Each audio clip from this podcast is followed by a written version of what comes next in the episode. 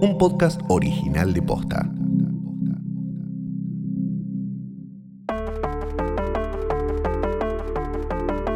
Enanos bastardos huargos y mm, hermanos que se quedaron calenchu porque no son los principales herederos de un trono y personas que quizás tienen algún tipo de enfermedad que los hace resentirse y hacer que la gente muera comida por un cangrejo. Bienvenidos a un nuevo episodio de Joder, Joder, Joder presenta Dame Fuego. Mi nombre es Fiorella Sargenti. Mi nombre es Valentín Muro y hoy vamos a hablar del episodio que eh, se titula El Príncipe Bardo. El príncipe, sí, The Rogue Prince, eh, el príncipe bardero, el, el príncipe canchero, el príncipe con onda, que tiene un doble significado, de alguna manera. Porque en, eh, obviamente estamos hablando de Daemon, que es el hermano de, de Viserys, pero también un poco se refiere a este a, este némesis que aparece por lo menos para esta temporada, que es, eh, o por lo menos por un rato, que es este señor del que vamos a hablar, el de los cangrejos. Tenemos una cantidad de cosas para debatir, como por ejemplo, ¿te conviene casarte con la amiga adolescente de tu hija o no? como por ejemplo, ¿se puede tirar un huevo de dragón como si fuera una pelota de, de- de- no sé, de, de handball y atajarlo así como así. Y otras dudas espectaculares también, ¿no? Como, eh, eh, ¿está bien entregar a tu hija por el bien del reino para que se case con el viejo que se está pudriendo por dentro o no? Sí, o, o qué tanto te garpa tener una maqueta gigante en tu habitación. De, ah, sí. Hecha Sí. de. no Se sé. nota que no tiene gatos, Viserys, ¿no? Porque mm, justo el otro día hablaba con gente que tiene gatos y que tenía una. tiene un Lego muy bonito de Harry Potter y no lo podían armar porque. eh, y él igual ya solo se rompió la imagen esa de tipo Valerion y la, la rompió. Eso te pasaría, claro, todo el tiempo. No, Todo no el tiempo sería- un garrón. sí. Y bueno, si sos millo igual y tenés eh, una eh, niña, una joven adolescente cuyo padre la está forzando a casarse con vos, te lo va a reponer. Me lo a poner. como exagerada la, la impresión de, de que le, de, de que le diera como el, el dragoncito arreglado o, o la nueva eh, pieza. Sí. Como, dale, no es tan, no es tan zarpado regalo. No, no está salvado. No. Se lo hizo, no, Sí, lo, no lo sí, hizo ella. Claro. No lo hizo ella además. Tenemos que empezar hablando, obviamente, de la intro y eh, cuántos corazones rotos hay o no hay, porque se está usando el mismo tema. A mí yo hubiera preferido ese tipo de remix que usaron para el primer capítulo. Entiendo igual que hay una cosa como de si funciona, como es, no lo toques. Y también para darle eh, cierta, no sé, como coherencia a todo. Me hubiera gustado que fueran más por el camino de, no sé, Rogue One y Star Wars que tiene como... te- se acerca al leitmotiv de, la, de la marca, de la franquicia, pero tiene su propia personalidad. Claro, bueno, también con, con, con lo mucho que insistieron en que esto está dentro del mismo universo, pero es como si casi de- dentro de la misma como franquicia, pero es independiente, porque no se llama tipo Game of Thrones presenta House of the Dragon, No, ¿no? claro. Y mm, entonces sí, eh, se- digamos, de- dejaron pasar la oportunidad de, de una identidad propia. Una pregunta que, que nos hicieron en esta semana fue, ¿qué onda la canción de los créditos del primer episodio?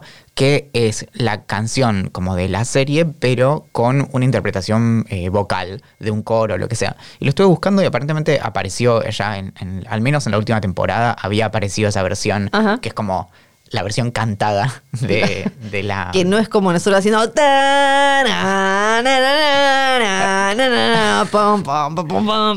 Más, más o menos así. bueno.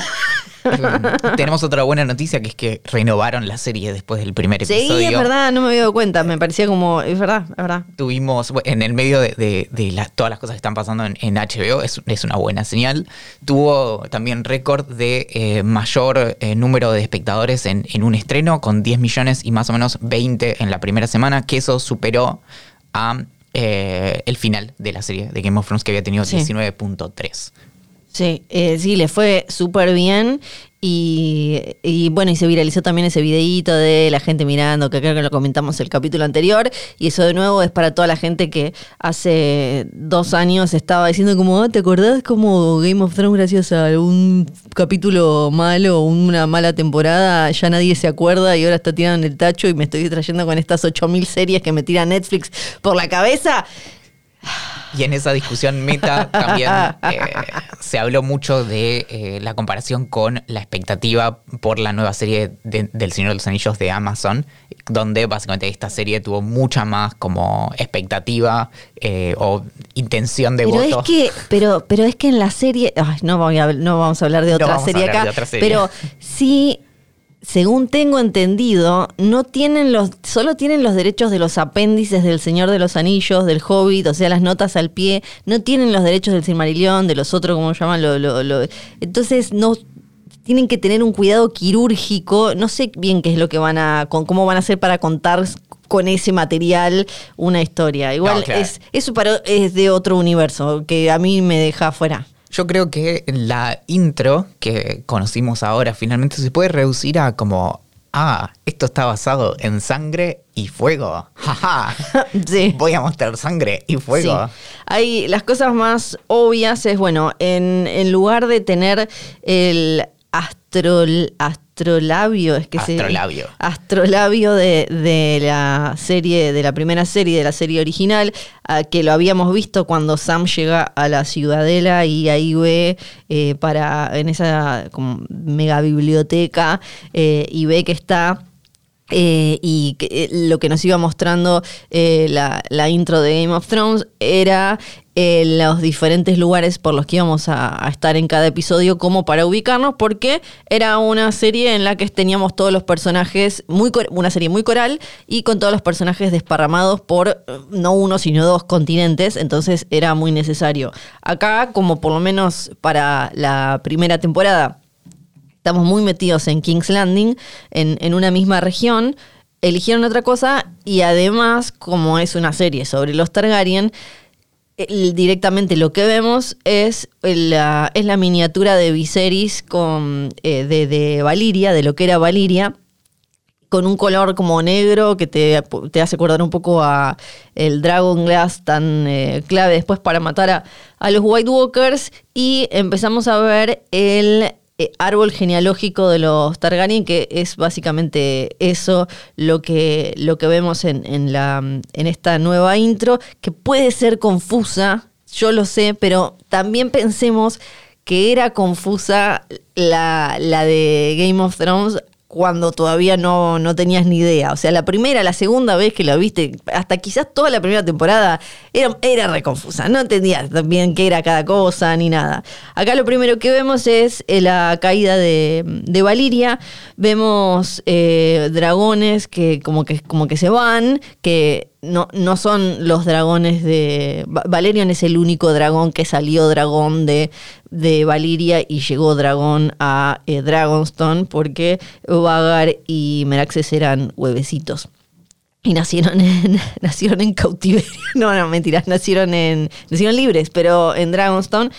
Y a, partir de ahí vemos la historia, vemos las, las coronas, las diferentes coronas de los reyes Targaryen y cómo se va abriendo el árbol genealógico.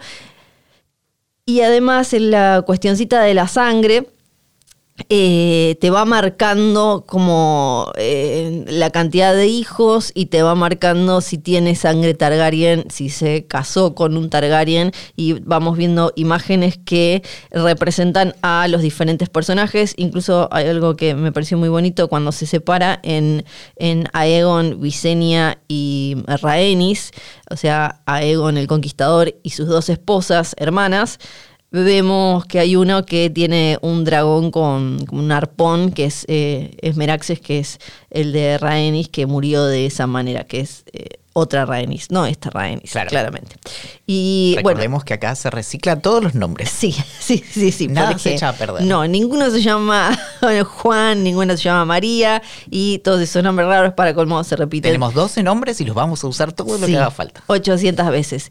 Y eh, de ahí lo- vamos siguiendo entonces el árbol genealógico. Vemos, por ejemplo, que de Alizán y Yajaeris salen como 3 millones de sangritas y es porque tuvieron 13 hijos, si no me acuerdo mal. Y... mm, eh, también está esta cosa de eh, que vemos al principio de la caída de Valiria con representado eh, eh, como si fuera el, corazón de un eh, volcán. Si bien sabemos que esto de que eran, siempre me olvido si son 14 o 13. 14, 14. La- las llamas de, y de, de la, de la vieja Valiria, que era lo que aparentemente hizo que terminara de la forma en la que terminó, porque se cebaron demasiado con algo que también ahora vamos a charlar en un rato, con esta magia loca y, los dragoncitos, y todo tiene que ver con el calor, por eso estaban los dragones ahí, por eso hicieron Valiria eh, ahí.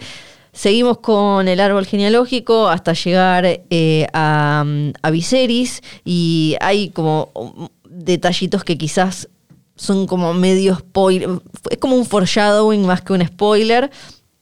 Eh, hasta Rhaenyra, que tiene el logo, el- logo que le ponen a Rhaenyra, el escudo, es el del collar que le regaló Daemon. Y mm, también vemos al final que aparecen los escudos de las grandes casas y algo muy bonito es que el escudo de los Stark que aparece es el tradicional de no como el, el perfil del lobito, sino el lobito corriendo. Se libre el lobito, corre, corre. ¿Cuánta atención que prestaste a la intro? Sí, sí, pero hay muchas cosas que me parecen como semi-spoiler sin, pero que podemos ir hablando, porque hay... eh, la sangre se mueve de determinada manera y acerca a determinados personajes y esas, esas cuestiones deja determinados espacios. Y... mm, y hay un momento, creo que al final, donde se ve bien claramente que es igual a la eh, maqueta de, de Viserys, al, al leguito este que arma Viserys en su cuarto. Ahí mi análisis fue eh, mucho más superficial y justamente remite a que básicamente se va cubriendo todo de sangre. Sí. Es- Ese es el análisis. Sí. Tenés sangre Targaryen Es que, cubre todo. Bueno, Y ahí tenemos de nuevo como la sangre del dragón corre espesa y todo fuego y sangre, sangre, sangre, son muy pesados, esto con la sangre, la sangre. y fuego, ¿no? Y, fuego, y fuego la sangre, el fuego, el calor, el calor, todo tiene que estar con calor y qué sé yo. Y ahí nos metemos ya de lleno. Seis meses después de lo que pasó en el primer capítulo, tenemos eh, ahí una reunión porque, che, se nos murió el capo de la Kingsguard, ¿qué hacemos? Bueno, igual estaba viejo, mandale... Mandale unas flores, mandale una corona a Chacarita a la familia, le dijo, y eh, tienen este problema, no le dan bola a Corlys Velaryon con lo de, viejo, me están haciendo mierda las naves. Claro, porque t- la discusión en todo esto tiene que ver con los piratas. Entonces t- tenemos en la, si nos ubicamos en el, en- mentalmente en el, en el mapa de, del- de esos y Westeros, tenemos ahí abajo esas islitas que unen, que son como eh, stepstones, que son como, eh, como si vos cruzaras un Peldaños charco- de piedra. Claro, así le llaman, pero la idea es más como si, si tenés que cruzar un arroyo y tenés como piedritas en las que vas saltando de un lado a otro. Y ahí, en el, ahí tenés, bueno, es una zona compleja, por decir algo, y donde tenés piratas y acá algo que es, eh, que no, es no menor es que aparece este, el, el crab feeder, Kragas Sí. Dragar, que es el alimenta cangrejos, ¿cómo le llaman? El, Sí, no sé cómo le em, no, me olvidé cómo le dicen en el subtítulo. Pero la cuestión es que eh, este tipo está haciendo bastante quilombo y eh, interrumpe la actividad de los piratas, lo cual es bueno, pero lo malo es que está él. Y esa es la, cuestión de Corlys, porque recordemos que eh, Corlys, esto aparece bastante después, que es eh, de dónde, de, de dónde corno viene Corlys, ¿no? Y mm, tiene que ver con que él básicamente tiene, eh, hace su, su poder en base a su poder náutico, a sus naves y demás. Entonces le preocupa bastante que alguien le venga a, a competir. Corlys viene de una, de, mm, una familia de Valiria, pero que no tienen Qué dragoncitos. embole, qué garrón. Es como. eh, Es como cuando. Siento que es como cuando me- a mí o a vos nos preguntan, como somos de Ushuaia y Bariloche, ay, es resquiás, ¿no? No, no esquío, no esquío. claro. No, ah, bueno, pero snowboard es porque Sí. no, no decís que esquías, pero es porque es no. no ¿O hay, un cerro con, con tu apellido? No, justo no. No. Y, mm, pero bueno, la cuestión es que eh, Corlys tiene mucho que perder ahí y entonces si bien esto suspende temporalmente la actividad de los piratas, tenemos este otro eh, malito ahí acechando y eso va a ser en gran parte Sí. lo que pone en marcha lo que sigue. Sí, no pensemos que este es como el malo, el villano. Este es un personaje de esos que lo que va a hacer es eh, tejer, como vimos en este capítulo, al final cuando Daemon y Corlys eh, va a tejer, va a hacer que se tejan alianzas entre personajes claves, pero eh, obviamente gracias a él se van a disparar un montón de cosas. La, mm, de- del otro lado de los peldaños de piedra están las ciudades libres, las Free Cities, que vimos varias en la primera, la primera serie. Son nueve ciudades en esos que están como en en el esos occidental, son ciudades-estado, y ahí está Bravos, Volantis, Mir, Pentos, Lis, Tirosh, por ejemplo, algunas de las que por lo menos estaban mencionadas. Claro, eh, yo recordaba de, de, de GOT, eh, sobre todo Pentos y Bravos, que, que tuvieron bastante que ver. Bravos Sí. creo que es la más importante de todas. Aria, Aria estuvo por ahí. Claro. Eh, y que eran, eh, estoy buscando un poco sobre la historia, eran estas colonias valirias que eh, después de, de esos 100 años como de, de caos, básicamente entre que, entre que cae Valiria y que se conquista Westeros, pasan esos 100 años de, no, no sé cómo, de, de sangre, seguramente Sí. se llaman tipo. Sí, creo que le dicen el siglo de sangre o una cosa Claro. como muy poco inspirada, pero terrorífica. Pero básicamente estos eh, eran que cuando. Porque básicamente cuando. cuando es para pensarlo también que cuando, cuando cae Valiria, que es, es malísimo para los valirios, pero después, por ejemplo, los Dothraki de repente tienen. Sí. eh, pueden hacer lo que y quieran. todos los no- pueblos que eran esclavizados por los valirios Claro. era como, ¡yay! y, y por eso tenés esta, la, la bahía de los esclavos y demás, que de repente es como, che, pará, ahora podemos hacer la nuestra. Claro. Entonces ahí es donde crecen todas estas eh, ciudades. Y acá la que se menciona es Mir, que es Sí. de donde viene este. Ajá. este cangre, cangre, cangre. Eh, ya le vamos a encontrar un apodo nuestro, que, Can- que, que lo sintamos, hay que Cangréfilo. sentirlo. Cangréfilo, ¿no? Que le gustan Sí, los cangrejos. La verdad, la verdad. Eh, sí, porque lo que se arma es eh, la, la tríada, que es Mir, Liz y Tirosh, que le, le- le ganan como un poco a Volantis, que en ese momento en es- eh, justo era como la ciudad más importante. Y al principio estaba todo bien con, bueno, está bien la tríada, eh, y con este chabón, con el, el cangre, cangre friendly. eh, que se hace cargo de los piratas hasta que el tipo dijo, me voy a hacer pirata yo y yo voy a manejar todo lo que pasa por acá. Y ahí es donde se complica, donde se complica la cuestión. Y eh, tiene un nombre el cangre friendly este. Igual hay mucho de Kragas. Kragas, exacto, Kragas Drajar, que es, eh, hay, hay mucho de la serie como mostrándonos, o sea, hay, poco de lo que se menciona en el libro por lo, por lo que mostraron hasta ahora, eh, que vemos que parece tener aparentemente em, como Soria gris, ¿no? Le vimos en la espalda al final de lo que tendría sentido de también por qué genera tanto temor, ¿no? Y la gente no se le quiere acercar eh, y un montón de cosas y por qué quizás eh, estuvo cerca de lo que era Valiria, ¿no? Como donde se contagió eh, Llora. Claro, recordemos que en donde estaba Valiria queda el que es el mar eh, de- humeante, el, Sí. Smoking Sea, que tiene todas estas como. eh, algo vimos en GOT de eso, pero tiene todas estas como eh, leyendas y, y está como como endemoniado y, y maldito y qué sé yo, entonces de ahí eh, todos lo evitan y eh, generalmente la, la peor idea es atravesarlo, pero bueno, si estás en el mar. Lo otro también es que si estás mucho tiempo eh, en un barquito en el mar con sí. la sal, la arena, el sol y no es se lo ideal para... cangrejitos en las partes y, tipo, y los cangrejitos les tengo pipi, pipi, pipi. Puede ser, puede, puede ser que ve- Mm, veamos mm, eso. cangrejito. Y, eh, y lo digo, Ah. antes al principio decía que lo de Rogue Prince también aplicaba para el amigo Kragas, porque eh, Kragas también me hace un poco acordar a cuando en la Casa de las Flores le decían el eh, había uno que era el cacas, que era muy hilarante. Eh, es que es un eh, en español creo que es algo así, es como, sería como un príncipe almirante eh, de Mir.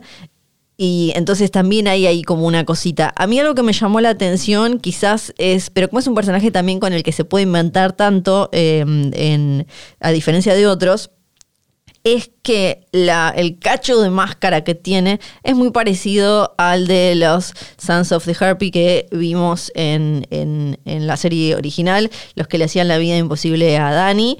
Eh, me, me llamó la atención, obviamente que eh, puede ser simplemente porque vienen del mismo continente y no sé, influencias culturales, cuestiones varias de estas, pero me, me llamó la atención que eh, tenía como, era bastante parecido a los hijos de, la arpía y a, la máscara, pero eh, ellos eh, eran es un grupo de resistencia Giscari que eh, de Merín, o sea, no está como en la misma zona, pero, o sea, está como no lejos, pero no es lo mismo. Por ahí la compró en una Pero, mesa de saldos en, en claro, lado, también dijo, lo que pensaba es como, eh, como estamos hablando de un pirata, ¿no? Como eh, puede haber robado, lo Claro. que sea. No sé, esto es como una, fíjense, para mí es muy parecido, es como que tiene un cacho de esa máscara en la cara que le quedó ahí pegado. Muy, muy hermoso, le queda muy lindo y seguro huele muy bien. Recordemos que en, ese- en- en este, en, en ese, en este mundo y en este momento no tienen antibióticos, pero tampoco tienen cremitas para la cara. Entonces, eh, no las tienen expectativas. no Claro, tienen adatina. Por eso, las expectativas de que este tipo no tenga la cara destruida de estar en el mar, y bueno, Sí. por ahí están, eh, fueron exageradas. Claro, claro. Volviendo entonces a esa conversación, Corley sigue muy enojado porque obviamente va perdiendo, em, está perdiendo naves y se le, como, como lo dice él al final, se le va a pudrir todo y no tiene ganas de eso. Y ahí es donde Renira eh, opina, se mete a opinar porque claro, che papá, vos me dijiste que yo era tu heredera, si yo tengo una idea, bancámela o por lo menos déjame opinar. Otto Hightower que se mete en todas, él en todas se mete. Ah, Podemos hacer un poco de historia de cómo llega Otto a, ser mano del rey, porque el chabón ya, no me acuerdo si en la serie, pero en los libros sí lo menciona, se menciona con respecto a, eh, Davos, cuando Davos va a ser eh, mano de, eh, de Stannis, que... que el- eh, como Otto Hightower, fíjate todo lo que sabía y que no le terminó sirviendo y fue una mala mano del rey. Eso O- Otto estuvo mucho tiempo. Sí, como, Otto- exacto, tipo, estuvo- esos funcionarios que están a- tipo, hace 16 gobiernos, Sí, bueno. eh, tal cual. Y que eso también es interesante porque nosotros estamos acostumbrados a la maldición de los eh, de la mano del rey, porque la gracia en Game of Thrones arranca con Jon Arryn asesinado, después eh, tenemos a Ned Stark y a partir de ahí no paramos, es eh, uno peor que otro. Acá no. Y Otto es, eh, como decías vos, él viene de ser la mano de Jaehaerys.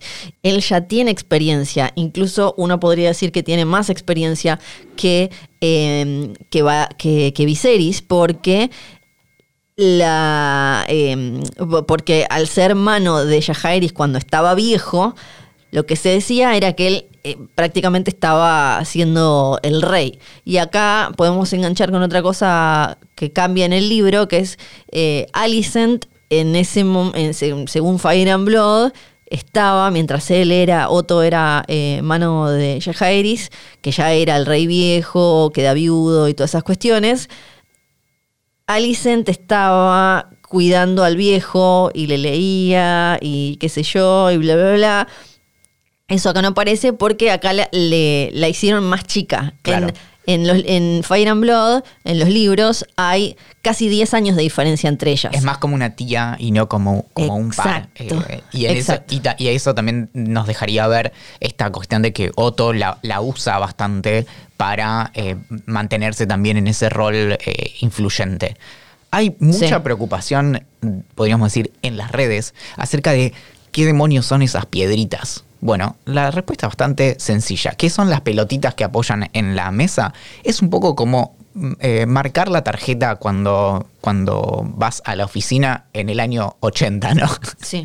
No sé si se siguen usando esas eh, tarjetas, pero básicamente la idea es como marcar el presente. Sí. Y el detalle ahí está, por ejemplo, cuando lo echan a nuestro querido Damon, está su pelotita de piedra en el medio de la mesa como vacante. Es una- eh, además es oscura, entonces es medio como, ah, jaja, la pelotita negra. Yo sé que pasó una semana Valentín Muro, pero eso lo contamos la semana pasada. ¿Qué cosa? Que estaba Lo de las la- pelotitas. Bueno, Te voy pero- a sacarla de... Pero ahora, es que no, no escuché el capítulo, pero, mm, pero, ahora, pero ahora tiene más sentido. Eh, no, pero la semana pasada todavía teníamos la incógnita de si, Eh, si no estaba, te- te- eh, no estaba claro. 100% confirmado, El- pero... La idea es que, es que no pasa, es que no tiene ninguna relevancia, es solo como... no, son solo porque era como, che, la mesa queda muy vacía, ¿qué le Claro, metemos? sí, sí, sí. Meter un anotador, no, no da. no, alguien, anotador. alguien dijo como, ¿y si ponemos un vasito de Starbucks? Y, Sí, y no. le echaron no. inmediatamente. Tablets, si no iban a poner. A Rainira entonces le dicen, "Bu- bueno, ¿por qué no te vas a elegir a quién, quién es el nuevo miembro de la Kingsguard y te van a boludear con eso? va a hacerlo y eh, ahí se me gusta porque te muestran el detalle de que ella necesita eh, subirse a un banquito, ¿no? Como esas cosas que son como las más trazo grueso, como de todavía necesita aprender cosas y un empujón, necesita el banquito para subirse y ver cómo diferentes caballeros de algunos de, casas importantes quieren formar parte de la Kingsguard. Recordemos que la guardia eh, está del rey, si vos eras, no sé, el segundo hijo, el tercer hijo, estabas medio bollando por ahí, te convenía, era como una buena vida que te iba a traer honor y que ibas a, poder vivir bien. Pero Rhaenyra, eh, ah, me gusta también que está, eh, están ahí como lo- los, eh, los animales de las casas, los loguitos de las casas, me hizo acordar un poco, me parecía como a El Diablo Viste a la Moda cuando eh, a Meryl Streep tienen la carpeta y le dicen, este es el no sé quién, del no sé quién, no sé cuánto, porque es como tipo, le, le ponen el, no sé, el lobito, no, es- no hay un lobito, no hay un Stark, ¿no? Pero Claro. eh, y pa- como para acordarse de, quién, de qué casa es cada uno. O en el universo VIP eh, que tenés al que le susurra. Exacto, ese, ese, ese, ese. Sí, sí, y sí. a ella le termina copando este muchacho que ya vimos, Kristen Cole, que le cambiaron un poco el origen de los libros. Acá es dorniense, lo que es como todo, uy, es exótico porque Dorn todavía no está conquistada y qué hace, pero es el único, como ya eh, como resaltó, que vio batalla, que peleó. Y acá nos tenemos que acordar de eh, Kat Stark cuando está... si no me acuerdo mal, es cuando está con Renly y ve como toda esa gilada, ven que están como, mm, es- están en la breche, básicamente lo- los de Renly, y eh, dice, estos son todos, estos son todos caballeros de Summer Nights, caballeros de verano, y se viene el invierno. Acá Rainira dice un poco, ¿no? O también me hizo acordar cuando quizás tu viejo o tu vieja necesitan ir al médico y quieren ir a un médico como re viejo, re tradicional. Y vos decís como, pero eso es tipo, los que saben qué máquinas usar ahora son estos. Claro. Y se le da igual a Rainira. Y acá también está lo, esto estaba bastante anticipado y es algo ya a esta altura como muy explícito del torneo, en donde teníamos esta cuestión de todas estas personas son personas de torneo, ¿no? Como saben, como eh, pelear de mentirita, pero, Sí. pero cuando... Como cuando- activistas de Twitter, ponele o de Instagram. Claro, eh, clicktivistas, ¿no? Como si, no, voy a hacer la revolución desde mi sillón. eh, Puse un cuadrado negro, ya sí, apoyé, ya luché Claro, contra la discriminación y la matanza. Eh, Jesui. Y mm, en eso, bueno, el, el conflicto en el que participó eh, Ser Criston, que es las invasiones de Dorn, ¿qué es? ¿Que Dorn invadió o que invadieron? ¿Sabes? Dorn, eh, pasa que está cambiado acá, entonces Mm. no sé exactamente ¿Qué fue? qué, dónde lo van a, digamos, dónde lo van a eh, ubicar en, en qué batallas. Por Claro. la edad, ya te digo cuál debería ser. Eh, es loco que él siendo de Dorn quiera... eh, hay- como que le tienen que armar, me parece, una backstory, o sea, una, una historia Claro. previa interesante para ver como por qué él decidió irse. Él es de una casa menor de, de Dorn, que está al servicio de los Dondarrion, Claro. como Beric, Beric Dondarrion, Dondarrion y... Pero no le van a inventar el evento. No, no. eh, pero él debe haber sido. A ver, estoy buscando. No. Te, te miento. eh, no. No, no sé bien de, de dónde, de qué, de qué batalla participó, pero tiene experiencia. Sí, Tiene es- exper- eso es lo importante. Eh, eh, Frente sí. al resto les gana por goleada porque no es, es, es el único que tiene experiencia, ni siquiera se compite entre, entre varias experiencias. Ah, bueno, acá en, en los conflictos con Dorn, porque desde Aegon hay Siempre. esa historia es espectacular, la de eh, Aegon tratando de conquistar Dorn, y después siempre había bardos y siempre había bardos con eh, todas las tierras cercanas a Dorn. Entonces, eh, acá lo que leo en la información oficial es que participó en los conflictos, eh, en los conflictos de frontera con Dorn. Claro, Dorne está como muy al, al sur y en eh, o muy abajo, eh, si se quiere, y de ahí es de donde salen las las, las stepping stones o eh, stepstones, Los eh, peldaños de piedra. peldaños de piedra. sí. y mm, eh, bueno, pero siempre es, es este espacio como semi-independiente o en, en tensión eh, Sí. constante, ¿no? Bueno, entonces él eh, tiene experiencia, Rhaenyra lo elige y todos como para sacárselo encima, como bueno, dale, te gusta Rhaenyra, listo, ya está, eligió eso. Pero hay otros problemas. Hay otros problemas porque eh, nos enteramos que Daemon estuvo todo este tiempo en Dragonstone. Dragonstone es la, obviamente como la, la casa de los Targaryen cuando llegaron a, a Westeros, después de el sueño de Daenerys y, y demás. Y quien es heredero o heredera del trono, como Raegar en su momento, eh, se queda ahí. Es como, listo, esta es tu casa hasta que te toque ser rey. Es decir, el, el rey, te diría rey o reina, pero seamos sinceros, el rey en funciones está en King's Landing y siempre tiene como a su eh, respaldo a quien va a seguir en Dragonstone, ¿no? Exactamente. Estuvo ahí entonces, lo está usurpando desde, desde que su hermano lo mandó a la mierda y lo mandó con su esposa y él le dijo, miga, que me voy con esa eh, cara de teta que me Que nunca la obligaron a-". vimos. Que nunca la vimos, Sí. que fue obligado a casarse con ella, creo que por su abuela, por Alisan, que organizó ese casamiento y él dijo como, no, minga, yo no me voy. Y entonces tenemos esa tensión eh, ahí que después obviamente termina explotando cuando Otto dice, qué pesado Otto, ya sé. Bueno, lo del huevo. Vienen y le, le dicen, los que cuidan la Dragon Pit y que cuidan a los dragones, que obviamente hablan en alto valirio, le dicen, se robaron un huevito. Y acá también hay confusión, porque como estos dragones, tenemos dragonas, dragones, eh, y además, según, eh, según los libros, tampoco está siempre está del todo claro si pueden cambiar de, de Hay- sexo biológico. hay fluidez. Exacto. Entonces, la cosa es que se robaron un huevito y para colmo es el huevito que Rhaenyra había elegido para su hermano. Porque cuando sos un Targaryen, tenés- sos, hola, ¿qué tal? Soy un Targaryen, acabo de nacer, ¿dónde está mi huevito? Te ponen un huevo de seleccionado, un huevo al lado de la cuna que crece con vos. Ahora, imagínate, imagínate la presión porque a veces vos vas creciendo, esperás, ¿no? Como, uy, ¿cuándo va a salir mi dragoncito? A veces no sale el, el dragón del huevo, o sea, es como eso, no sé, no como huevo mucho, pero eh, como esos huevos que comprás que están malos. Y a veces si no sale y sale un dragoncito todo y se muere, y vos sos como un Targaryen choto. Claro, y bueno, de la B. Por eso es que Con también rebarba. no todos eh, los Targaryen, o- y todas, ahí sí, porque son porque varones y mujeres montan dragones. Lo, primero que lo pueden recibir quizás a los 10 años y a veces te toca de segunda, ¿no? Como ah, tenemos casos en donde alguien recibe un dragón que antes había sido de alguien más también. Sí. La- la- cuando ahí se menciona que el, el- el huevo es de Dreamfire, no es que le pusieron nombre al, al, eh, dragón por nacer. Sí.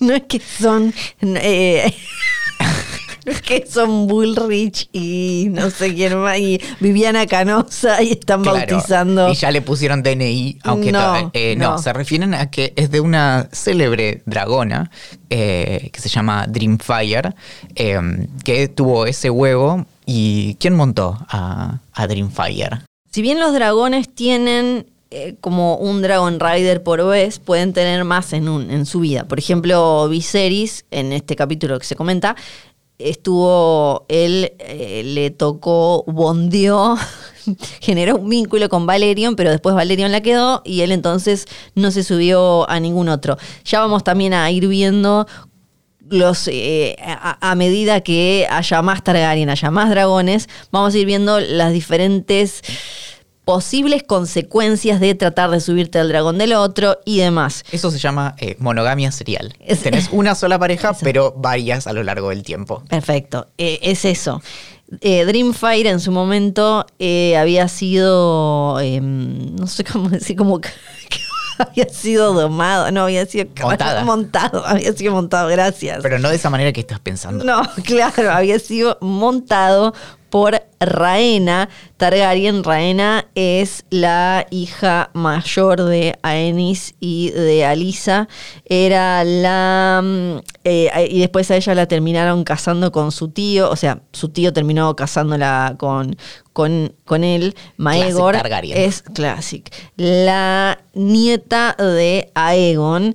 Y después ya vamos a ver a alguien, puede que vuelva a subirse a Dreamfire. No voy a decir nada más. Y los y las dragones se montan entre sí y esa es otra historia. Sí, y no, no termina de quedar claro porque George R.R. Jorgito nunca se sentó a decir como, bueno, la cosa es así. Y no, no nos armó una ESI de dragones para saber. Entonces algunos, eh, algunas, algunes, porque a veces es, ah, pero era macho, ah, pero mira, puso huevo porque medio como la vida se abre camino, Jurassic Park, una cosa así. Si hace falta. Sí, sí hace falta. Bueno, para, ¿querés que cerremos la parte de... Cerremos la parte de Del consejo. del, del huevito. Porque eh, Otto entonces dice, viejo, acá Daemon se robó el huevito, que para el colmo era el huevito que Rhaenyra había elegido para su hermano el príncipe por el heredero por un día. Al loco media pila. Sí, eh, voy a ir yo, yo puedo con todo, voy a ir a Dragonstone, vos quedate acá, que estás todo podrido y te están comiendo estos gusanos para curarte. Y voy a solucionar la cosa. Y Rhaenyra dice como, "Mm, esto es una idea de mierda, es una idea de mierda.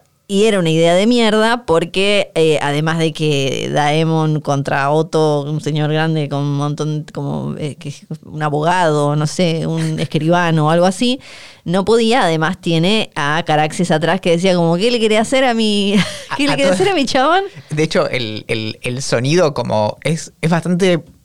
Es divertido porque objetivamente no es un sonido, su- suena como un pajarito, como un, un Sí. gritito así. Es súper aterrador si Sí, sabes qué mal. significa, pero, es- pero el sonido en sí mismo no lo ves. Es como...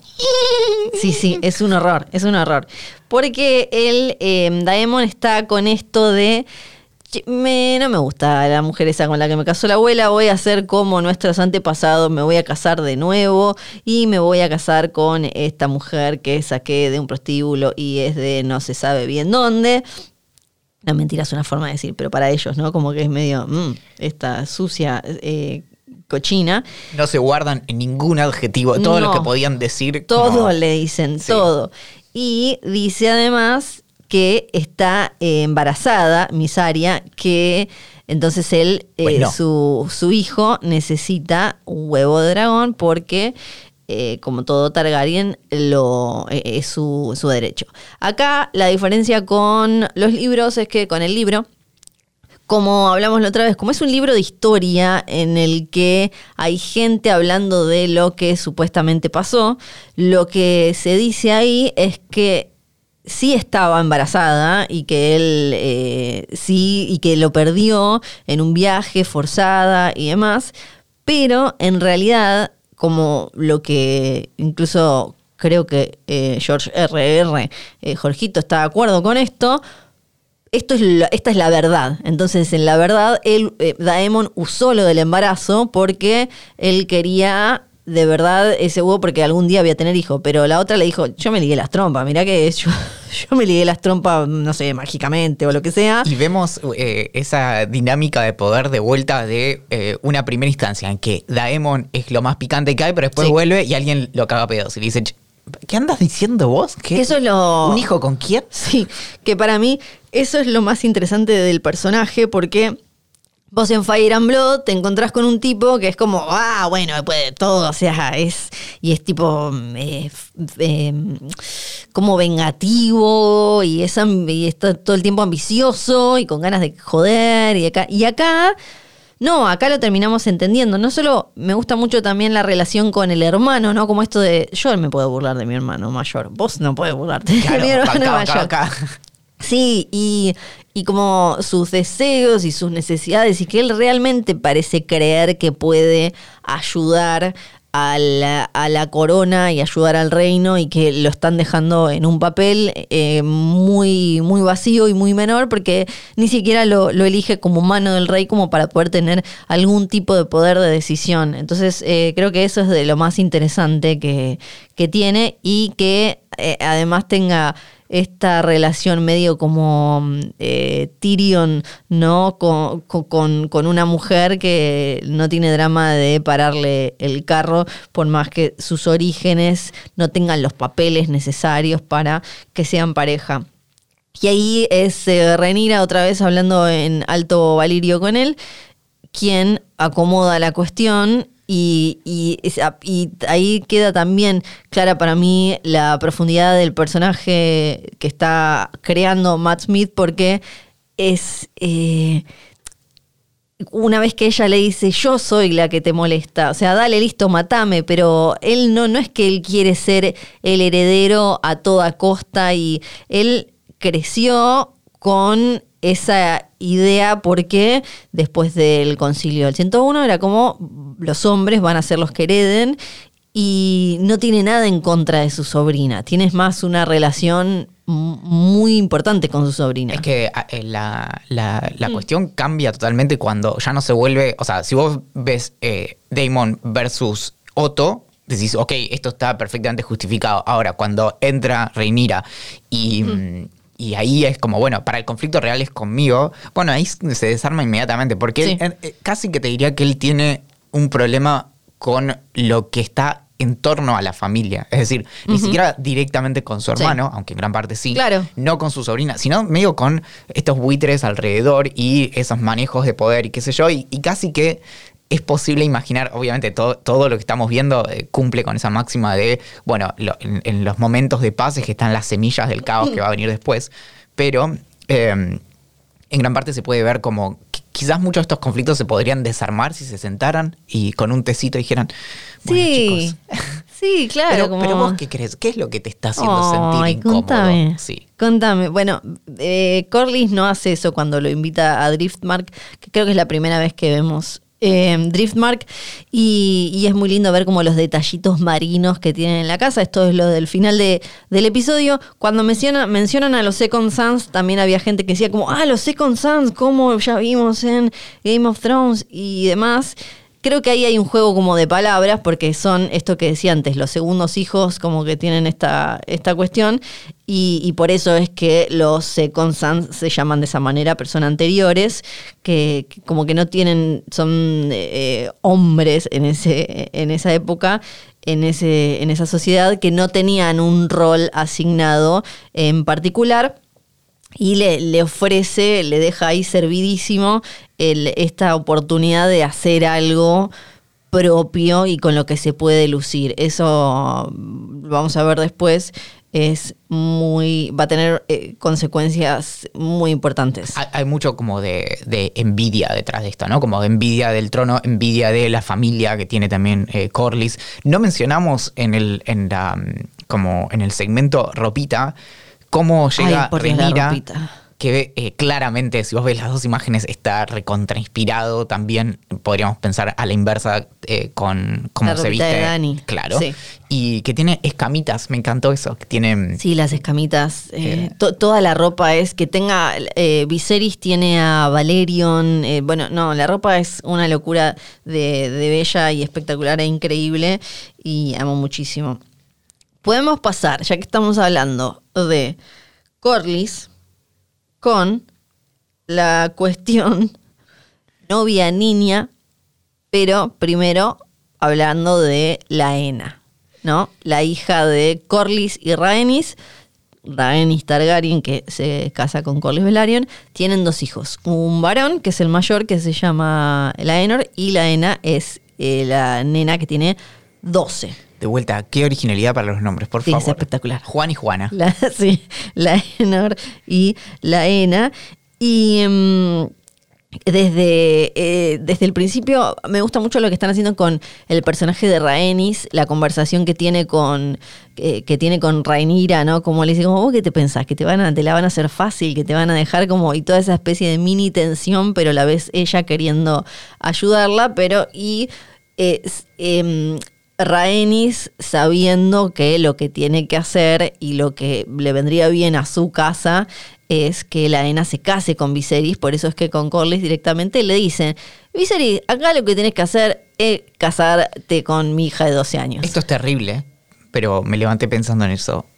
Es lo, es lo, es lo correcto, en, en- en muchos Sí. sentidos. O sea, es, es horrible, pero, pero eh, tantas cosas se podrían ahorrar si, si se casara con eh, la ENA de 12 años. Sí, es que por eso también está lleno de mm, lo- los memes de Viserys.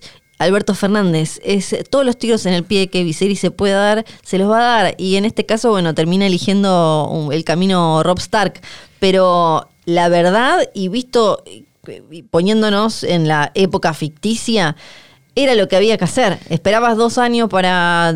Sí, era un garrón porque Viserys podía no estar dentro de dos años. La aclaración, ¿no? Como, eh, igual tengo 12, pero recién a los 14 Sí. es, que, es que vamos a dormir juntos. Sí, porque también en Fire and Blood, así como hay mucho de, eh, como la otra vez hablaba de mm, em- embarazos muy tardíos que terminan o perjudicando la salud de la criatura naciente o matando a la mujer, también de se habla de cuando tienen relaciones, o sea, todo cero ciencia, obvio, de cuando tienen relaciones de muy pibas antes de mm, no sé qué edad que eso también puede eh, terminar eh, siendo estando mal. Eh, me llegó por, por varios lados la preocupación de, bueno, pero ¿qué onda esto de los casamientos? Bueno, es- me puse a buscar mínimamente. Es uno de los temas que le preocupa más a UNICEF respecto de niñas alrededor del mundo y unos números terribles De, son de- de la actualidad. de la actualidad. Claro, entre 2011 y 2020, UNICEF, es decir, la ONU, calcula 140 millones de matrimonios con niñas menores de 18 años, Sí. de los cuales 50 millones se estima que fueron con niñas menores de 15. Así que no es eh, House of the Dragon, es el mundo No. en el que vivimos. Claro, claro. Bueno, se lo, eh, Imagínate eh, hace 700 años, ¿no? Lionel Strong le dice, que es el Master of Laws, el de las leyes, le dice, "Tenés- esto es lo que tenés que hacer. Y creo que en cierta forma Viserys sabe, a pesar de que es un asco, Rhaenyra también. Em, eh, muy bonito el momento cuando empiezan finalmente, se acercan eh, Viserys y Rhaenyra y pueden hablar del dolor de haber perdido a la madre y cómo se genera también esta unidad que él le dice yo me tengo que casar para, para que volvamos a ser fuertes, porque si no es muy riesgoso, porque claro, están los dos comiendo ahí, viene uno, eh, lo cagan fuego los dos y fin. Claro. Chau, es como hay que empezar de nuevo a buscar que Corlys, que Daemon, que esto, que el otro. Entonces ella entiende eso en este capítulo después de todo este lío y empieza a actuar en consecuencia eh, a eso eh, para mí. Solo para que mm, se tenga en cuenta en, esa, en ese primer encuentro entre Viserys y Laena, eh, ¿de qué hablas con una nena de 12 años eh, maravillada de dragones? Obvio. Entonces eh, entra ahí la cuestión de, bueno, ¿y, y cuál es el dragón más viejo? Ya sabemos que Valerion falleció, y era, era original de Valiria, era, era muy gigante y demás. ¿Cuál es el siguiente más viejo? Bueno, Vagar, que es, eh, era una dragona, es una dragona, Sí, acá la tenemos y en algún lado está y ahí acá no sabemos dónde anda. Es No. muy grande para estar con los otros dragoncitos en el, en el Dragon Pit. Sí, era de Visenya, o sea, era súper rudísima. Visenya tenía eh, a Dark Sister, la, la espada que tiene Daemon, y tenía a Vagar, Visenya, la madre de Maegor el Cruel y la esposa de Aegon el Conquistador, que mm, Aegon no gustaba tanto de ella y gustaba más de la otra. Y eh, Supongo que eso te pasa, ¿no? Si tenés dos esposas. Dos, ah, y una- ¿Cómo haces? ¿Cómo haces para.? Sí. Viste que está la cuestión de si tenés, si tenés varios hijos, si tenés un hijo favorito. Es verdad. Si tenés varias esposas que son tus hermanas, Sí. terminás eligiendo más a una que otra, ¿o no? Para pensar. Eh, que- ay, qué difícil. Bueno, después de Visenya, quien se subió fue Baelon Targaryen, el, el hijo de Jaehaerys, el papá de, de Viserys. Y de quien ahora. reciclamos el nombre. Exacto, para el bebito que mm, duró muy poquito. Y eh, vamos a ver qué pasa con Vagar. La Ena estaba muy obsesionada, como, ¿y dónde está? Como el otro estaba viendo, ¿y dónde está Vagar? ¿Me mostras a Vagar?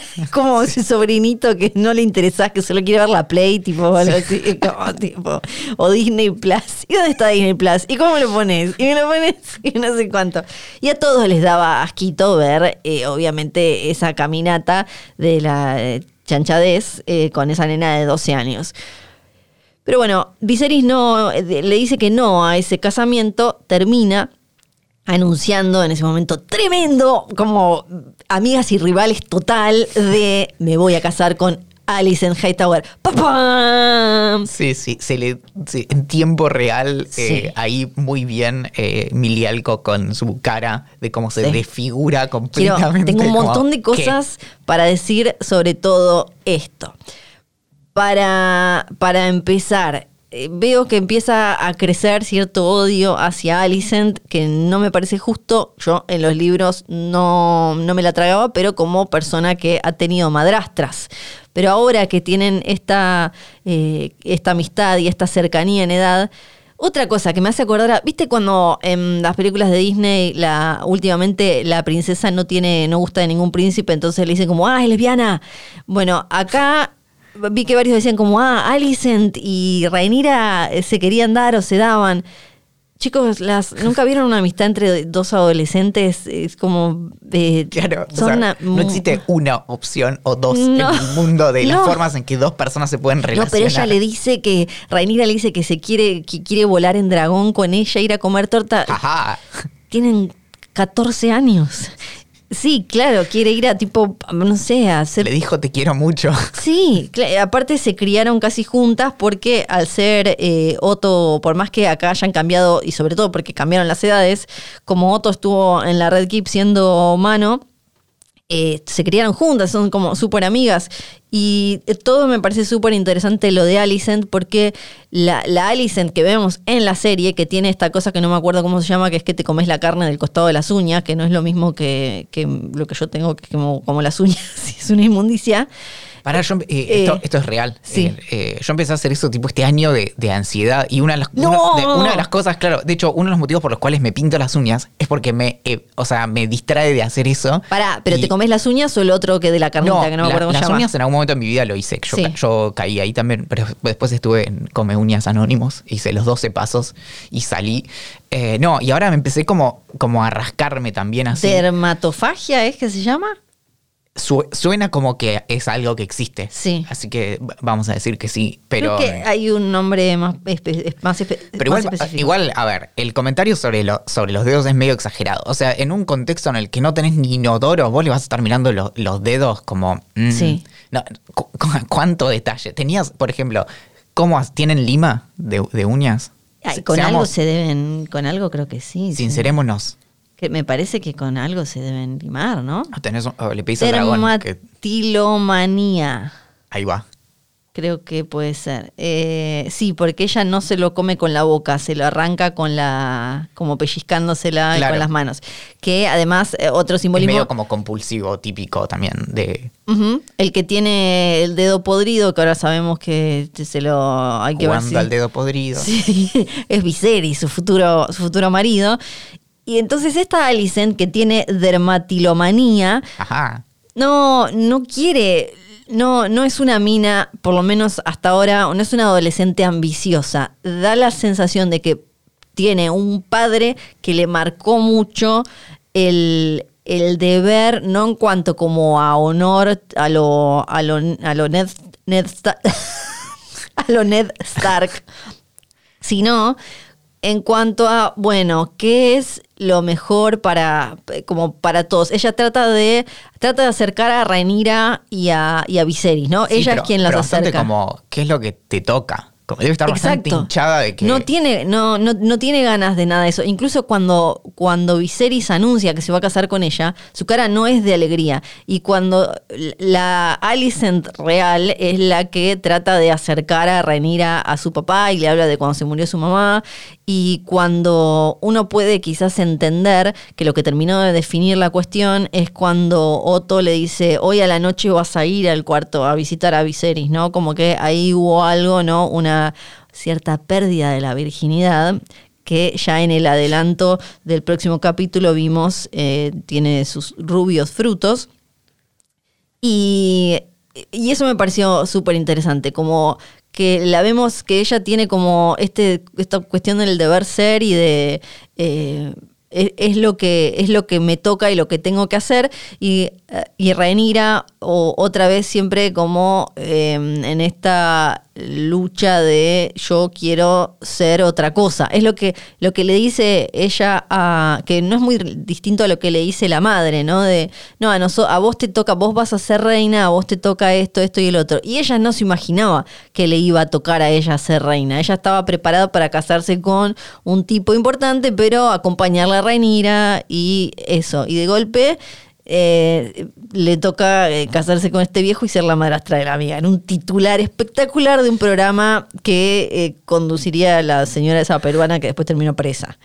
Y, de algún modo Alicent hasta tendría que decirle, che, te conviene casarte con la ENA, Como eso sería de vuelta tristemente lo correcto. Eh, exacto, como, como se lo dice todo el mundo y como lo dijimos recién.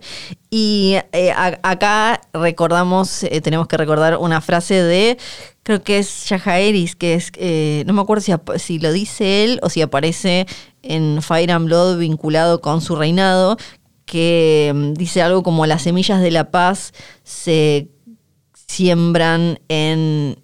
No, las semillas de la guerra se siembran durante la paz. Algo así, claro. Ahí va porque empezamos a, y con el final, ver eh, ya los kilómetros que están a punto de explotar y un Viserys que piensa que está haciendo como el, el menor daño y que hasta ahora tenemos que creerle que él sigue pensando que Rhaenyra va a ser su, heredera, ¿no? Como que ahí no, no va a pasar nada. Y mm, me queda, creo que ya como para ir cerrando el capítulo, por lo menos a mí, me queda hablar un poco de cuando están Viserys y Alicent, que me dijeron, tenemos que decirle a Alicia, y es verdad, Alicia eh, está súper bien, eh, Viserys y Alicia están eh, viendo la maquetita, el Lego, mirá, te traje el dragoncito, qué sé yo.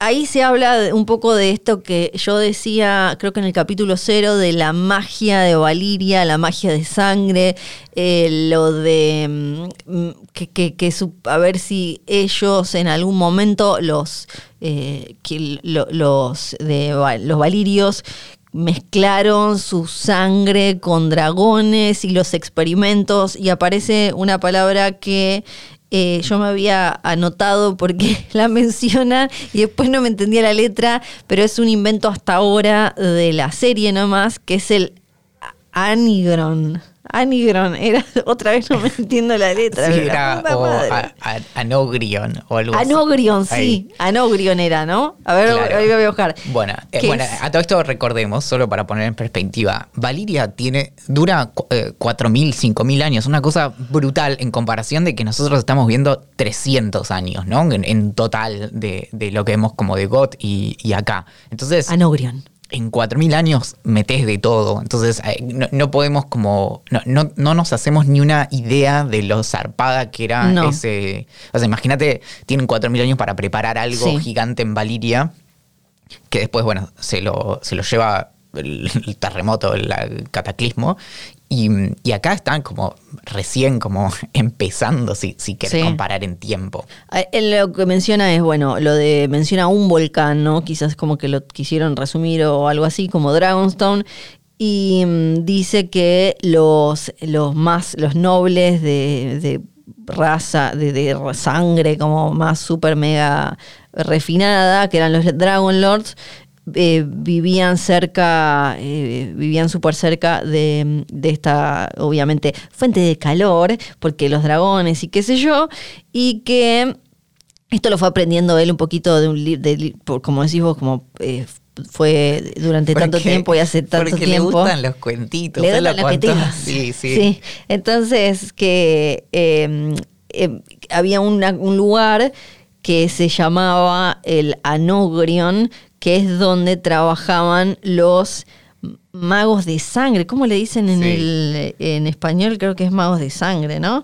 Eh, sí, magos de sangre, que eran estos que se ponían a em, inventar cositas, mezclar cositas y, eso que eh, termina, después se termina teniendo consecuencias y en Fire and Blood se menciona bastante y está el, el, el Anogrion se ve en la, en la intro y es un poco la base de la mayor influencia de la arquitectura de Dragonstone. Así que eso, todo lo que vayan a, todo lo que nos vayan a ir contando de, de Valiria y de su magia, me parece súper bienvenido porque no sabemos bien, no se entiende. Igual a mí me gusta el misterio, o sea, me copa que no nos cuenten todo de, ah, no, bueno, dentro de la Nogrion había un lugar, de una sala de operaciones. Se pone bastante denso series y películas cuando tenés el, ese, ese momento expositivo que decís, pero estoy viendo la misma, ya estoy viendo la película, no hace falta que me repitas todo. O cuando te ponen un flashback demasiado explícito, decís, sí, me acuerdo, lo acabo de ver hace 20 minutos. Sí. Está también esta pregunta eh, dando vueltas acerca de qué, qué es lo que le pasa a Viserys, cuál es la enfermedad y demás. Y la verdad es que probablemente no tenga, probablemente no sea nunca explicitado, pero tampoco probablemente tenga mucho misterio. Es decir, en un mundo sin eh, antibióticos, casi que cualquier infección puede ser eh, gravísima y eh, no sé. De hecho, la, un, buen candidato es eh, lepra, que tenemos esa idea de eh, los leprosarios en, en, la Edad Media y lugares o, islas a las que se llevaba. Al día de hoy todavía hay, hay, lugares en India donde hay islas en donde llevan a las personas que tienen em, la enfermedad de Hansen eh, o lepra. Y básicamente lo que, lo que podemos pensar es, el tipo se cortó, justo en eso es bastante explícito, ¿no? Se corta el dedito y después el dedito se le infecta también como la espalda. Y podría ser realmente casi cualquier eh, bacteria, no tiene mucho misterio. Si su cuerpo no tiene eh, la capacidad de, de, pelearla y lo puedes terminar perdiendo. No. Y por otro lado, hay algo ahí respecto de que eh, los que lo, cuidan son, los eh, maesters, que, ¿cómo, ¿cómo le llamamos? Eh, Yo le voy cambiando de maestre, maestre. bueno, maestro. Sí. que porque ahí está, está la parte conspirativa. Conspiración. Los maesters se llevan muy bien con los Hightower y hay mucha influencia ahí y tienen un rechazo a toda la cuestión mágica. Eso lo vimos en GOT. Entonces quien quiere pensar mal puede pensar mal y decir, ¿lo estarán cuidando mal? Sí. Porque se lo quieren cargar con este plan eh, malévolo de poner a Alien Hightower en, en la corona. Mm. Sí. bueno, ahí tenemos como eh, en general, en la historia de los Targaryen, los. Eh, la, la Citadel y Old Town y como que trataban de, o sea, desde la fe de los siete y desde la parte académica, trataban de desvalirizar lo más posible a los Targaryen, porque en otro momento también lo podemos hablar, más como les costó, fue como un tira y afloje no es que a todo Westeros le copa que tengan más de que, tengan estos matrimonios plurales y que se casen entre ellos. Eso lo negocia eh, por ejemplo, claro, el tema del incesto. Van, de a poco eh, negociando cada una de estas cositas y siempre está che, no hagamos una de más, y del otro lado está como, bueno, eh, tampoco se me acaba, tengo a Jorgito acá un Funko y se acaba, lo acabo de tirar. Y, del otro lado también es como no jugamos tanto porque estos tienen dragones y eso eh, lo vamos a, ver seguramente también en esta temporada con alguna cosa más. Y mm, eh, para, para, cerrar y con para, para cerrar lo del episodio porque tenemos dudas y cosas que nos mandaron, algo que me di cuenta por mensajes, por lo menos en para mí, hasta ahora, Rhaenyra viene siendo la favorita de los, eh, en general del público. Me pone muy contenta porque en los libros era mi favorita. Igual, hasta ahora no nos dieron ningún motivo para que no lo sea también. ¿eh? No, claro. No, se, no se mandó ninguna todavía. Claro, claro, exacto. Todavía ella es toda esperanza y demás. Pero en la conversación en el, en el puentecito, es en el caminito de Dragonstone. Cuando, La gran muralla que no lo es. Sí. Es bastante la muralla china. Sí, cuando le dice a eh, cuando le dice a Daemon, no es que me eligió a mí, te despre o creo que eso no, creo que se lo dice a sí se lo dice a él eh, o ay, bueno, no, me acuerdo eh, quién se lo no dice. se lo dice a él, pero lo dice respecto a eso. Sí, Lo- como. eh, me- no, se lo no es dice que me a dijeron a mí. me- Alicia, creo. Bueno, ya ahora me confundí. eh, pero que no me importa. despreció mm, Claro, despreció a Daemon, no me, no me eligió a mí, como siempre. Alicia. a Alicia. Siempre es en base a, a un hombre, ¿no? Como la, la mujer acomodándose en base a un hombre. Y, mm, y después me gustó mucho cómo nos mostraron y vimos el, el septo el, por dentro que todavía no es lo que termina eh, explotando y em, en Game of Thrones. Vino una persona que no sé quién es y me distrajo un poco. Tenemos, tenemos dudas por todos lados porque me mandaron a mí por Instagram, a vos por Instagram. Pueden dejarnos en... ¿En dónde es que nos pueden dejar? Yo no entiendo esa magia. En, en Spotify, Sí. en cada episodio vamos a dejar una, una pregunta y mm, en el último episodio preguntamos, ¿qué onda Daemon? Daemon sí, Daemon no. Tuvimos, bueno, casi 100 respuestas y mm, hay de todo. Hay, hay, Hay de mucho... eh, me gustan porque los sentimientos encontrados inmediatamente ya después de este episodio empieza Claro. a virar, ¿no? Como en el primero Claro. fue como, bueno, este pibe de Matt Smith es, eh, es muy bonito, muy buen mozo. Eh, hay, bueno, eh, todo tipo de, de comentarios también de, de cuánto le dan. A Matt Smith, mira. no sé qué le dan, Sí. pero hablan acá de darle y darle. Y mm, entonces veamos eh, cómo eso va cambiando semana a semana. También Bien. tenemos algunos mails recibidos en jodor.posta.fm con distintas observaciones em, de, de lo que del episodio 0 y el episodio 1. Sí. Hay, por ejemplo, eh, Víctor, eh, Víctor Hugo pregunta, ¿en qué capítulo vamos a tener un primer plano de caca? Ah, eso tiene que venir, sí, en cualquier momento. Bueno, ahora tuvimos, en este no nos podemos quejar, tuvimos gusanos en una herida podrida, así que no, no, no me quejaría. Y dice, saludos a Banchero, el coconductor que no fue. Es verdad, está Ah. desde un lado. Lo siento. Sí, Eh, a mí me llegó por acá, bueno, un montón que ya respondimos. Este, ¿qué logra el rey casándose con la hija de la mano por sobre la de eh, Corlys?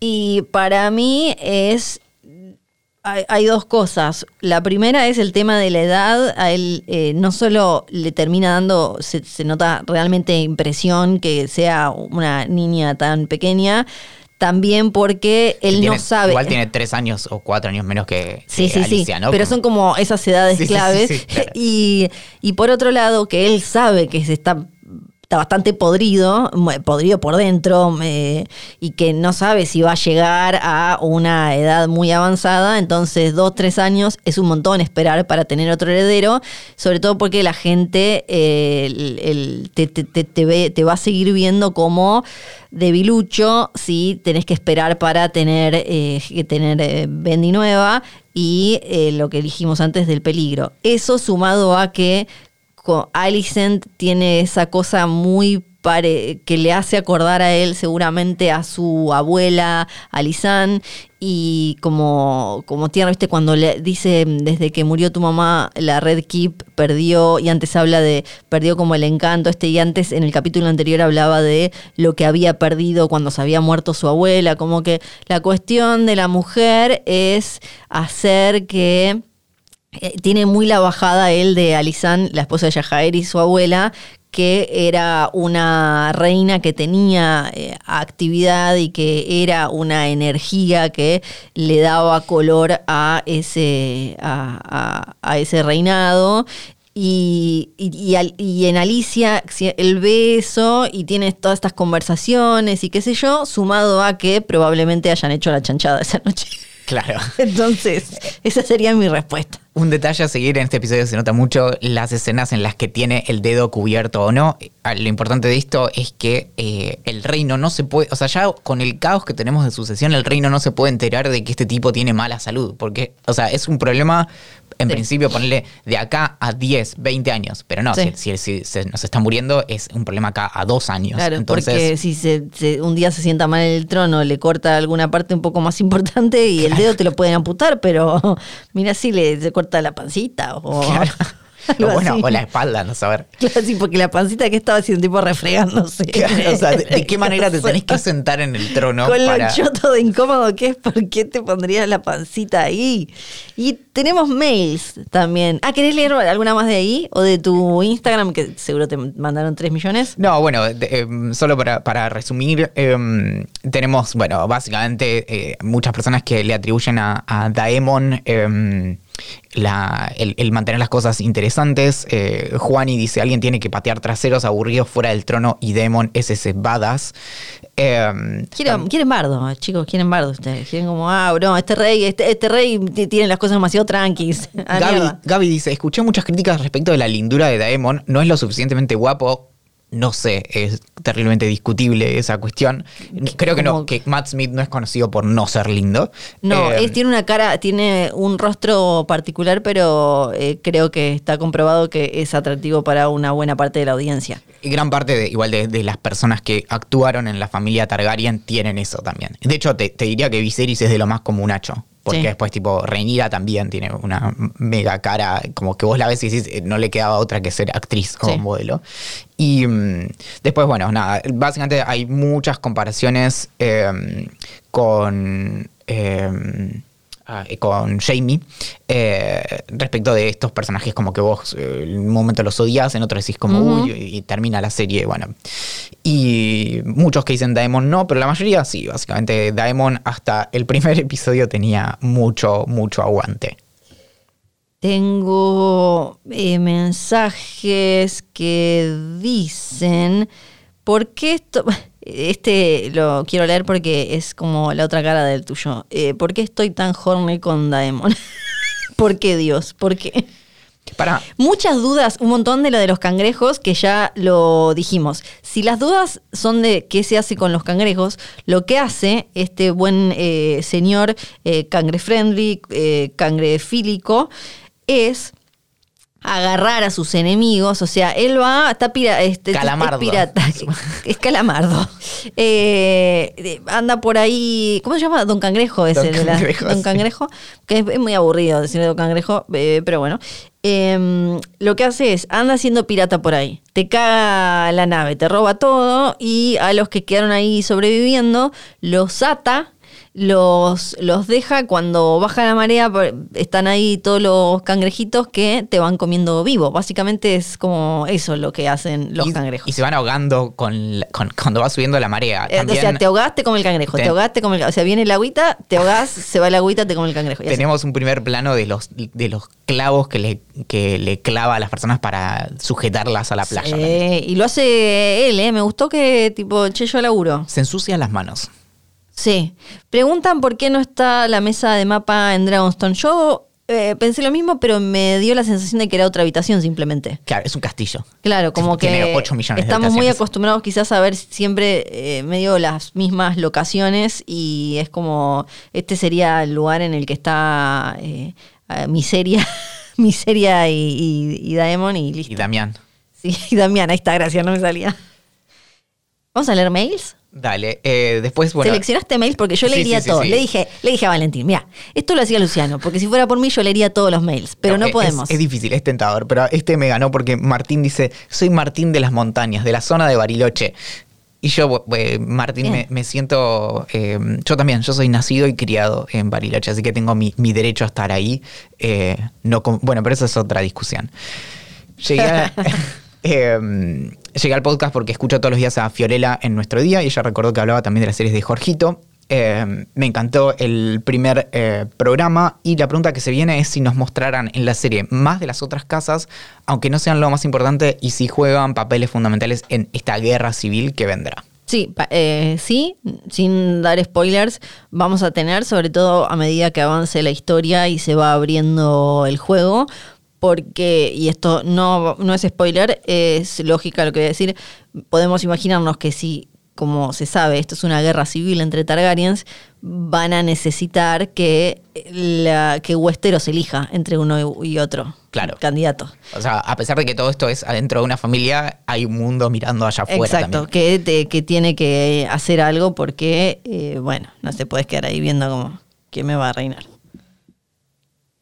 Silvina eh, responde a la consulta que hicimos en el Ajá. primer episodio y dice, los dragones apagan las velitas moviendo las alitas. Ah, Mm, pero me parece medio que volás- fuerte igual, es medio, porque me, te- te- te- medio un tornado. me Y imagino. volás a, to- a todos los amiguitos Sí. y la torta y Sí. todo. Y mm, tiene un reclamo muy interesante. Dice, estaba escuchando el primer capítulo y. Flor dijo, ¿vieron la parte donde Emma dice que Reinira ya eligió el huevo para su hermanite? Ahora les cuento más sobre eso. Y nunca contó. Bueno, viejo, ahora lo conté ya. Ahora lo conté. Ahora sí, ya está, lo conté. Me gusta que estén prestando atención. Sí. Eh, esas cosas las hacemos Va a, propósito para, para ver si caen o no. Sí, va a suceder eso. Eh, ¿Querés que lea alguno más? Eh. Marcaste todos con una estrellita, Valentín, sos re tramposo. Le, cuento, le cuento a la audiencia. Son cortitos, son cortitos. Eh, no, los, los- es que había 20 más, pero los borré. Lo- Vos no sabes. Ay, Víctor Hugo, eh, le mando un beso grande porque mm, eh, me acuerdo a ese oyente desde, pero la recontra mil primera hora. Día uno.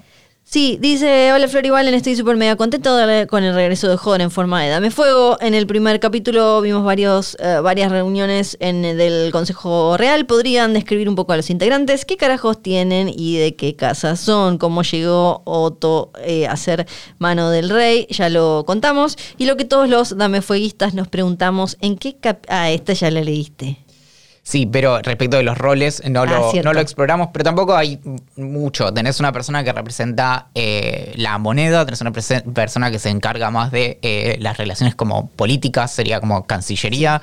Tenés alguien que se encarga de la eh, seguridad de, el, de King's Landing, que ese es el rol que muy brevemente ocupa eh, Demon. ¿Qué más tenemos? Eh, a la mano. Sí. O lo que en Argentina se llama Sergio Massa, digamos, todo. todo. Claro. Eh, básicamente Massa es el consejo, es el consejo es todo. jefe de gabinete. Estos en particular que, que tenemos, ya hablamos de Otto, de cómo llegaba Otto. Está, el gran maester es Melos, el de moneda es Bisbury, que es una casa que creo que no, eh, no sé si apareció mencionada en la en Game of Thrones. No tengo el recuerdo, me No parece les habrá que ido no. muy bien. No, no, para nada. No les va bien. Y tenemos después a mm, eh, Lionel Strong, que lo mencionamos, que va, a tener eh, su familia así, va a jugar, va, va a salir a la cancha. Y eh, tenemos a, bueno, eh, ahora a un nuevo, van a elegir a un nuevo eh, capo de la Kingsguard, que también se sienta ahí, en el trono. Y mm, después, bueno, tenemos eh, a Germán que nos hace varias eh, observaciones, varias las comentamos. Es cierto esto de, de el foco en Otto y cómo va eh, como mm, eh, metiéndose y, y desplegando ese... eh, Son estos como personajes que no se ensucian las manos, por así decir, pero van influyendo todo lo que vamos viendo, que un poco es como lo que eh, quizás veíamos con Littlefinger, ¿no? Como ese Sí. tipo de, de personajes medio como de serpentinos. Sí.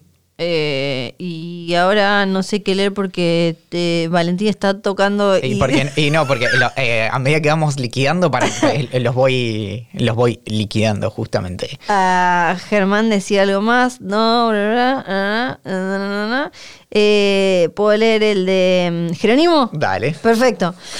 Hola queridas amigas, en principio reconozco que me desilusionó un poquito escuchar la misma música de la intro, sí, esto pareció mucho, pero después reflexionando un poco me pareció que era una buena elección. Em, por otro lado, veo que al Rey Viserys, veo al Rey Viserys cada vez más pinta. Esto ya, ¿esto me lo leíste fuera del aire? ¿O lo leímos ahora? No, no, no, no. te lo Cada vez más pintado. Es lo más parecido que he visto a Alberto Fernández. Sí, hay un- el tema es si Otto es Massa o Cristina o... ah, bueno, igual no entremos ahí porque mm, siempre... Claro, los mails no deberían ser acerca de esa discusión en particular. No, igual, esta, este es gracioso porque es universal. Creo que Claro. nadie puede decir que no está pintado. Solo le falta agarrar una guitarrita y tocar la balsa. Qué manera de tomar malas decisiones. Hay muy buenos memes al respecto de las malas decisiones de Viserys y en particular del eh, Albert Toseris, que es muy gracioso. Muy contento de sentirme cerquita, ya de ver a la viejita cascarrabias vagar. Y me encantó el escenario de Dragonstone tan sombrío y brumoso, sí, espectacular, ese, mom- ese momento medio con fotografía casi de terror. A propósito, hermosa chicana en el puente de Christian con la Diamond, sí, como la de, ah, quizás, porque espectacular. Y algo que quedó del primer capítulo, solo mencionar que el arma que utilizó Kristen en el torneo se llama Morningstar, Lucero del Alba en español. Sí, eh, esto se pone cada vez más picante y habla con la verdad. Y tengo que. Alguien había mandado un buen meme que ahora no sé dónde está porque Valen tocó todos los mails y Bueno, bueno, bueno, ahí en, en un segundo eh, llego. Acá está. Eh, el decán de decís. Sí, Y hay un meme. eh, pero ¿cómo, cómo describimos Ah, el, el- era, ya me lo acuerdo, era como cuando Flor dice torneo, pero no es el de Harrenhal. Y Sí. ustedes ya están haciéndose el meme en la cabeza. Sí, acá no, no, y, y Claro. no va a haber. Pero bueno, vamos a tener otros grandes momentos. Se vienen, se vienen un par de encuentros sociales mega claves en los que, eh, no te digo torneo de Harrenhal, pero bueno, si no saben qué es el torneo de Harrenhal, pueden ir a escuchar los 3.000 capítulos de Hodor o creo que tengo algún video en mi cuenta de Instagram donde estoy metiendo también eh, mucho contenido extra Jodor Dame Fuego y ahí tengo algún video donde hablo del torneo de Pero no de ahora. De Jarja- no de ahora, ahora Un- sí. un histórico. Claro, un histórico. Y ahora sí eh, voy respondiendo algunas cosas que no puedo. no- Solo no- para, para incomodarte, Sí. eh, te, te queda la tarea de buscar en qué video es y compartirlo. Ah, Así no nos hace buscar a todos nosotros. Sí, es verdad. Y el capítulo, estoy casi segura de que ya para el final me, los, los oyentes me, me dejaron, me permitieron, como bueno, está bien, Flor, eh, dedícale medio episodio después de que lo mencioné tres millones de veces. Los mails nos los pueden mandar a jodor.posta.fm. ¿Y qué más tenemos que decir? Ay, yo creo que ya. estoy segura que después me voy a querer matar porque me olvidé de comentar algo. Tenemos que algo pensar, así. y lo podemos hacer ahora en vivo, ¿cuál- ¿qué vamos a, qué vamos a dejar como eh, para que nos respondan en, en Spotify? Muchas personas yo creo que están respondiendo antes de escuchar el episodio, no importa, Claro. hagan lo que quieran, pero que, que mm, a ver, ¿qué, qué podríamos preguntar? ¿Qué ¿Qué, qué opinión queremos eh, Preguntemos qué levantar? podemos preguntar. no, para mí, una que me gusta y que, que veo que hay, hay mucha duda es ¿por qué creen que eh, Viserys eligió a Alicia? Y no lo que debería haber elegido. No lo que debería haber elegido, que es la nena de 12. Esa- Era la nena de 12, Sí, viejo. es, es horrible, es incómodo, pero bueno, el, el mundo está lleno de, de historias horribles. Así que esa va a ser nuestra consulta. ¿Por qué, eh, ¿por qué Viserys eh, se, se equivoca sistemáticamente? Sobre todo al no casarse con una nena de 12. Tengo que decir entonces que nos pueden escribir ahí. Gracias a Posta, gracias a Nacho Ugarteche por la edición, a Guido Escolo por la producción y, y Valar Morgulis. Jairis.